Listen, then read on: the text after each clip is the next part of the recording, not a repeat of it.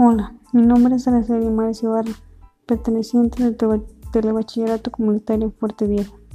Hoy les hablaré sobre la, la, pregunta ¿Eres tonto si puedes copiar un examen y no lo haces? En lo personal yo creo que no, ya que esa es una manera de respetar las leyes siendo justos y por lo tanto serás feliz. Mi respuesta está basada en las ideas del autor Sócrates, Creo que la mejor manera de actuar es siendo honesto y no formar parte de la corrupción. Para concluir, quiero recomendar a los alumnos del, telebachillerato que no piensen que son tontos si, si tienen la posibilidad de copiar un examen y no lo hacen. Muchas gracias por su atención. Les invito a seguirme en mi podcast y hasta pronto.